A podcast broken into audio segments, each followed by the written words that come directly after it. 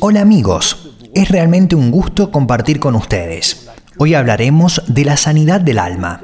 ¿Es bíblica la sanidad del alma? Primero, definamos esto. La sanidad del alma es una doctrina que dice que los cristianos deben ser liberados de experiencias pasadas que interrumpen su desarrollo espiritual. Algunos intentan hacer creer a las personas que si no les va bien es por causa de pecados que han cometido desde su infancia hasta la actualidad e incluso aquellos que fueron cometidos cuando estaban dentro del vientre de su madre, argumentando que estos pecados no han sido perdonados y que esta sanidad del alma los liberará totalmente. Aquellas personas se sienten rechazadas, humilladas y con una sensación de injusticia, de traición y de abandono y hasta de abusos de todo tipo. Aunque la solución a estos malos sentimientos sería verdaderamente nacer de nuevo. Pero el objetivo no es este, sino el de generar encuentros entre una persona en dificultad y una persona en posesión de un título o de un diploma que no es reconocido por nadie, en el que se certificaría una cierta experiencia en el tratamiento de personas en dificultad. En estas reuniones se habla acerca del bienestar, de la importancia del equilibrio psíquico y de la necesidad de tener una suerte de armonía espiritual, con el fin de posicionarse como personas más inteligentes y más espirituales que los otros, afirmando que estas personas atravesando por un periodo de dificultad serían liberadas de sus tormentos. Pero esta liberación por supuesto nunca ocurre. Por el contrario, mientras más buscamos en los botes de basura del pasado, más descubrimos montones de explicaciones sin sentido y terminamos confundidos, creyendo que estas cosas se convertirán en un freno para nuestro desarrollo espiritual. Esta es una mentira que el enemigo siembra en nuestras almas. Entonces, ¿esta doctrina es bíblica? Esta pregunta es muy importante. Bueno, los desafío a cada uno de ustedes a probarme que Jesús o los apóstoles practicaron esta doctrina. Nunca se ve a Jesús indagando en el pasado de una persona ni a ningún apóstol del Nuevo Testamento después de él. Esta doctrina comenzó alrededor de los años 80, en medio de un despertar carismático donde cristianos que habían estado en contacto con psicólogos y psiquiatras, que se llamaban también a sí mismos cristianos, entre comillas, y que creían haber encontrado un nuevo potencial mercado abierto para ellos querían utilizar sus, entre comillas, conocimientos para aplicar sus técnicas en la vida de los cristianos en dificultad. Pero lamentablemente estos cristianos estaban enfermos debido a que no habían verdaderamente nacido de nuevo. No eran realmente cristianos. Podríamos traducir esto diciendo que no eran todavía discípulos de Jesucristo. Les recomiendo mi video que se titula ¿Qué es un cristiano? Veamos lo que nos dice la palabra de Dios. En 2 de Corintios capítulo 5 verso 17, la palabra dice de modo que si alguno está en Cristo, nueva criatura es. Las cosas viejas pasaron, he aquí todas son hechas nuevas. Esta corriente de sanidad del alma también es utilizada por falsos pastores que ganan dinero a través de aquellas sesiones que brindan. Algunos incluso ofrecen suscripciones anuales para mantener la clientela durante más tiempo. Pero recordemos lo que la palabra de Dios nos dice a través del apóstol Pablo en 1 Corintios capítulo 2, verso 5 para que vuestra fe no esté fundada en la sabiduría de los hombres, sino en el poder de Dios. El apóstol Pablo no utilizó una estrategia basada en la oratoria manipuladora para convencer a sus oyentes. Se basó exclusivamente en la acción de Dios en los corazones, a través de la obra del Espíritu Santo. Esta corriente de sanidad del alma o de autoayuda está fundada en la, entre comillas, sabiduría humana, inventada por psicólogos y psiquiatras de todo tipo. La sana doctrina es el mensaje del Evangelio, es decir, la predicación de la cruz, que es locura a los que se pierden, pero a los que se salvan, esto es a nosotros, es poder de Dios. Además, el apóstol Pablo confirma en su primera carta a los Corintios que este mensaje no se basa en la sabiduría humana. En Primera de Corintios capítulo 2, verso 2, Pablo dice: Pues me propuse no saber entre vosotros cosa alguna sino a Jesucristo y a este crucificado. este es el mensaje que libera al hombre del pecado y que lo convierte en una nueva criatura. Este es el poder que la iglesia ha perdido al escuchar las sirenas de estos llamados sanadores de almas. Esto debería avergonzarnos. En Colosenses capítulo 1 versos del 12 al 14 vemos lo que sucede cuando un cristiano verdaderamente nace de nuevo, con gozo, dando gracias al Padre que nos hizo aptos para participar de la herencia de los santos en luz, el cual nos ha librado de la potestad de las tinieblas y trasladado al reino de su amado Hijo, en quien tenemos redención por su sangre, el perdón de pecados. Pero ¿existía esta técnica antes? Nací de nuevo en 1971, es decir, hace 50 años, y les puedo afirmar que esas palabras ni siquiera existían. De hecho, fue este avivamiento carismático lo que les dio origen alrededor del año 1980. La primera vez que mencioné este tema de la sanidad del alma en la mesa con mi familia, mi hijo David, que apenas tenía 8 años, me hizo este comentario. Papá, ¿por qué estamos hablando de esta sanidad del alma? ¿Qué significa esto? Veamos lo que dice el Nuevo Testamento al respecto. Cuando Juan el Bautista predicó del arrepentimiento, la Biblia nos cuenta que la gente venía a confesar sus pecados y a arrepentirse. ¿Crees que se turnaron para enumerar sus pecados frente a Juan el Bautista? No, seguramente no. Se arrepintieron, reconocieron sus pecados con sinceridad en sus corazones y recibieron el perdón de Cristo. Fue algo entre ellos y el Señor. Cuando Jesús le habla a la mujer pecadora, aquella ex prostituta no le enumeró una lista de pecados de toda su vida, pero él dice en Lucas capítulo 7 versículos del 47 al 48, por lo cual te digo que sus muchos pecados le son perdonados, porque amó mucho, mas a aquel a quien se le perdona poco, poco ama. Y a ella le dijo, tus pecados te son perdonados. Jesús insiste en el perdón y no en los detalles ni en la lista de sus muchos pecados. Imagínese por dos segundos escuchar a alguien decirle lo que hizo mal con todos los detalles. Es peligroso e insalubre. Aquí encontramos la estrategia del diablo, escuchar en detalle la confesión de los pecadores y especialmente las circunstancias de sus pecados, para intentar hacerlos caer en el pecado, haciéndolos sentir culpables y haciéndoles creer que Dios no los ama y que debemos alejarnos de Él. El enemigo siempre intentará hacernos sentir culpables. Por eso la palabra de Dios nos dice en Romanos capítulo 8 versos del 1 al 2. Ahora pues, ninguna condenación hay para los que están en Cristo Jesús, los que no andan conforme a la carne, sino conforme al Espíritu. Porque la ley del Espíritu de vida en Cristo Jesús me ha librado de la ley del pecado y de la muerte. La sanidad del alma es contraria a la palabra de Dios. Esta corriente de sanidad del alma es contraria a la palabra de Dios. Esta técnica humana y carnal viene directamente del enemigo de nuestras almas. Es a través de la gracia y de la misericordia de Dios que obtenemos el perdón. Lo que algunos predican hoy sobre este tema no tiene nada que ver con el Evangelio. Estoy seguro de que estas personas están tratando el problema al revés nuevamente, como es costumbre en todas las falsas doctrinas, donde utilizamos el razonamiento humano para resolver un problema de índole espiritual.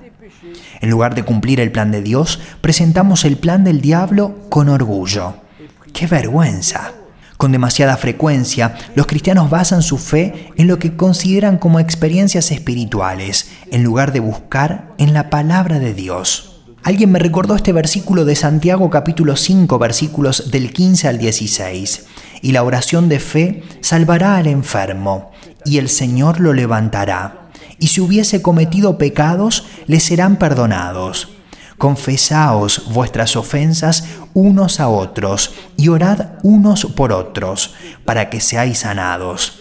La oración eficaz del justo puede mucho. Entendamos que la confesión de nuestros pecados debe hacerse siempre de manera integral, ante hermanos de confianza y ante las autoridades de nuestra iglesia local, es decir, ante los ancianos, por ejemplo, cuando una persona está enferma. El Señor conoce los detalles de nuestras locuras, no es necesario explicarlas. No hay nada en el Nuevo Testamento, ningún ejemplo de un hombre que deba confesar sus pecados en detalle. Por el contrario, en el antiguo pacto, los hombres tenían que confesar sus pecados entrando en detalles, porque estaban bajo la ley de Moisés, y eso era lo que se aplicaba. En Romanos capítulo 10, verso 9, podemos leer correctamente que si confesares con tu boca que Jesús es el Señor y creyeres en tu corazón que Dios le levantó de los muertos, serás salvo. ¿Qué estás confesando? Que Jesucristo murió en tu lugar, en la cruz, que resucitó de entre los muertos y que pagó el precio por ti. Él no necesita que confieses en detalle tus pecados, porque Él lo sabe todo y los conoce. Lo que quiere oír es que confieses que crees en Él y que quieres seguirle, entregándole tu vida. Primera de Juan capítulo 1 verso 9 nos dice, si confesamos nuestros pecados, Él es fiel y justo para perdonar nuestros pecados y limpiarnos de toda maldad. ¿Hay frutos de esta técnica de sanidad del alma? Personalmente nunca he visto resultados positivos, sino por el contrario, me he encontrado con efectos perversos que han llevado a muchos cristianos a hospitales psiquiátricos y he visto también a algunos de estos pseudo sanadores cayendo en los pecados de aquellas personas a quienes querían liberar. Muchos pastores han salido al mundo dejando la fe y apoyados por sus clientes que estaban felices de contar sus pecados, muy a menudo en áreas carnales y malsanas. Esto se volvió una hecatombe en muchos lugares. Muchos de estos hombres cayeron por los pecados de los que vinieron a confesar. Entonces, seamos claros. Tienes a un lado los brazos de Dios, al Espíritu Santo, que es el poder de Dios para convencer de pecado y de juicio. Y por el otro está la sabiduría de los hombres que quieren jugar a los médicos del alma y que no tienen más poder que el de destruir a aquellas personas de buena fe que necesitan una verdadera conversión para ser liberados instantáneamente de su pasado y para volverse seres libres. Pero ¿por qué en ese momento había tanta locura por estas falsas enseñanzas? Bueno, la renovación carismática atrajo a una gran cantidad de personas que buscaban ministerios. La palabra ministerio es incorrecta. Son personas que querían comprometerse a servir al Señor o simplemente que buscaban ser puestos en un ministerio público que les diera reconocimiento delante de la gente. Con esto fueron publicados montones de libros sobre este tema, escritos apresuradamente por autoproclamados psíquicos y especialistas en sanidad del alma, que mezclaban lo carnal y lo espiritual. Esto ha provocado que mucha gente intente encontrar sus ministerios y finalmente hallaron algo que parecía encajar a pesar de que el fundamento no era bíblico. Entraron allí y operaron en este tipo de ministerio que encontraron. Este movimiento de sanidad del alma se produjo en un momento en el que se estableció el Evangelio fácil, el Evangelio sin esfuerzo, todo por gracia, con promesas de prosperidad financiera y de salud física, así como el consuelo material, y esto vino a sembrar problemas en los cristianos sinceros. Esto abrió un bulevar para el Evangelio de la Prosperidad, y un gran número de personas se unieron a estas iglesias. El verdadero Evangelio, mientras tanto, se había vuelto obsoleto. La predicación de la cruz fue completamente olvidada y por lo tanto la santificación y el caminar en santidad también. El verdadero fundamento fue olvidado y dejado de lado. Me refiero a la muerte y a la resurrección de nuestro Señor y Salvador Jesucristo y especialmente su mandato en Mateo capítulo 16 versículos del 24 al 25. Entonces Jesús dijo a sus discípulos, Si alguno quiere venir en pos de mí, niéguese a sí mismo y tome su cruz y sígame. Porque todo el que quiera salvar su vida la perderá, y todo el que pierda su vida por causa de mí, la hallará. En otras palabras, si alguien quiere venir al Señor, debe renunciar a sí mismo, a todos sus planes, a toda su sabiduría y a su inteligencia humana para hacer la obra de Dios, De lo contrario, se descalifica a sí mismo y termina creándose problemas que intentará resolverlos con soluciones humanas, agotando sus fuerzas y desanimándose rápidamente. Por eso la palabra de Dios es muy clara y nos da los pasos a seguir. Si estamos realmente dispuestos a entregarle nuestra vida para tomar nuestra cruz y para seguir al Señor, experimentaremos esta muerte en nosotros mismos y creceremos espiritualmente, floreceremos y serviremos al Señor en libertad. Porque no debemos olvidar que el día de nuestro nuevo nacimiento, el Señor nos libró de nuestro pasado. Aleluya. Y cuando nos bautizamos, renunciamos a nuestra vida pasada. Estamos enterrando esta antigua manera de vivir y salimos del agua a una vida nueva. Si esta es una decisión real, sincera y profunda en el corazón de cada cristiano, no veo la razón por la que deberías volver al pasado nuevamente para intentar resolver tus problemas. La verdadera pregunta es realmente acerca de este nuevo nacimiento. ¿Cuántos cristianos hay en nuestras iglesias que no han experimentado el nuevo nacimiento? Todavía no son realmente cristianos, pero están en la iglesia porque les gusta el ambiente o la alegría. Están ahí para vivir una nueva experiencia, en un nuevo lugar. Pero eso sin haber entregado su vida a Cristo. Y es por eso que no prosperan. Pero si un cristiano verdaderamente nace de nuevo, antes era un esclavo del pecado y cuando recibe a Jesús como su Salvador, si entrega su vida a Cristo y si renuncia a su antigua manera de vivir, es automáticamente perdonado y pasa de la muerte a la vida. Lo importante no es lo que dice, sino lo que hace. Está en la epístola de Pablo a los Romanos, capítulo 2, verso 29 sino que es judío el que lo es en su interior, y la circuncisión es la del corazón, en espíritu, no en letra, la alabanza del cual no viene de los hombres, sino de Dios. Sí, la verdadera circuncisión viene del corazón, no constituye una simple incisión en el cuerpo, sino una cirugía espiritual sobre nuestra vieja y mala naturaleza. Por tanto, no hay razón para que no prospere y sirva al Señor en completa libertad, libre de su pasado. Es fundamental obedecer al Señor Jesús como Él nos invita a hacerlo, tomando nuestra cruz y siguiéndole. Tomar su cruz es dar su vida y permitir que el Señor haga una obra perfecta y profunda mientras le servimos y mientras avanzamos en esta nueva vida cristiana. Otra cosa importante, si el cristiano sirve al Señor Jesús, si está trabajando, entonces desarrollará su llamado, el don que el Señor le ha reservado, y podrá servirle con celo. Entonces estoy seguro de que no necesitará hurgar en el bote de basura de su pasado será libre, servirá al Señor, por lo que no hay razón para pasar horas siendo interrogado por un asesor especial que entrará en su vida pasada para revivir muchas malas experiencias e incluso traumas. Estoy convencido de que el cristiano que ha nacido de nuevo y que sirve al Señor con todo su corazón no se retrae, no vive en independencia, sino que sirve al Señor Jesús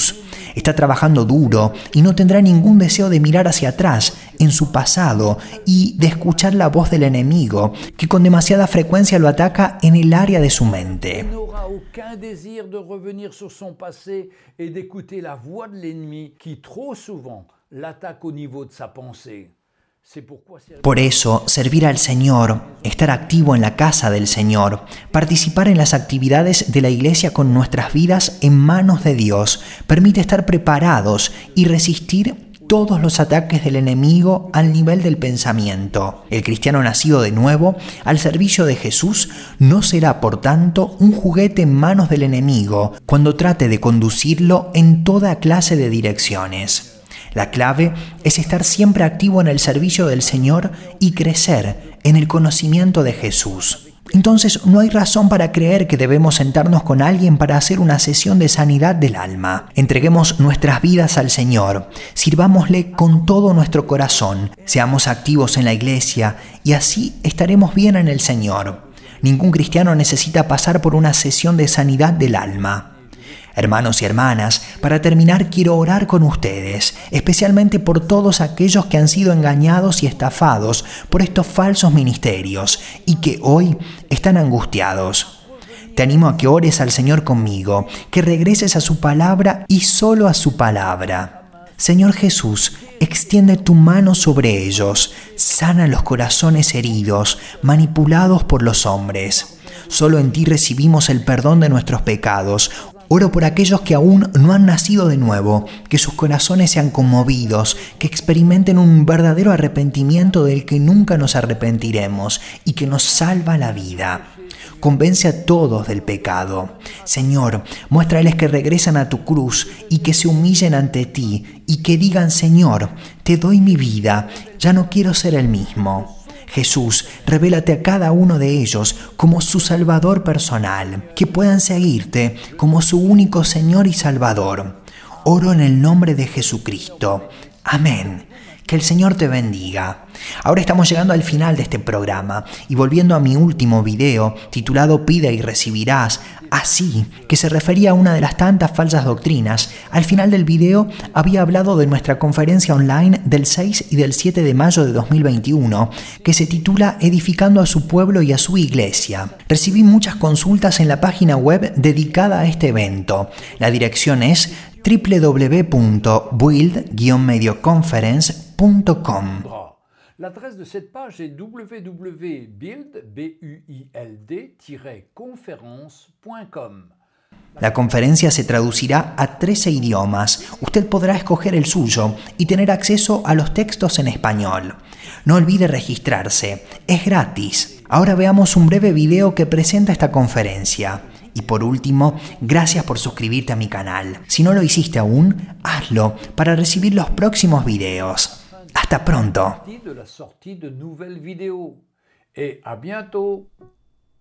La iglesia no es una cultura o una marca. No es un negocio ni un club social. No está dividida. No es negra o blanca. No es política. No es un concierto o un espectáculo. La iglesia no sigue al mundo, no hace compromisos y está fundada en la verdad, donde las vidas son cambiadas y los pecadores hechos libres, los cristianos pueden crecer y las familias fortalecerse, donde los líderes son unidos y sinceros y listos para poner sus vidas al favor de otros.